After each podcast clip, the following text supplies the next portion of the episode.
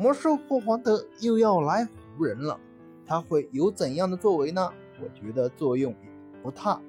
他以一年两百六十万不保障合同来到湖人，可能湖人也是为了寻找考辛斯的替补，而且考辛斯极大的可能会被裁掉，这样霍华德是最好的补充，而且湖人也可能没有指望他干什么事儿。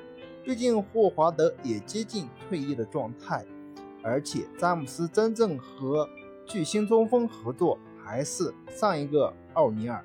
奥尼尔当时已经是年迈接近退役，所以詹姆斯严格意义上没有和正当年的中锋合作过。不知道下个赛季魔兽霍华德是否可以焕然一新，打出自己的实力。你觉得呢？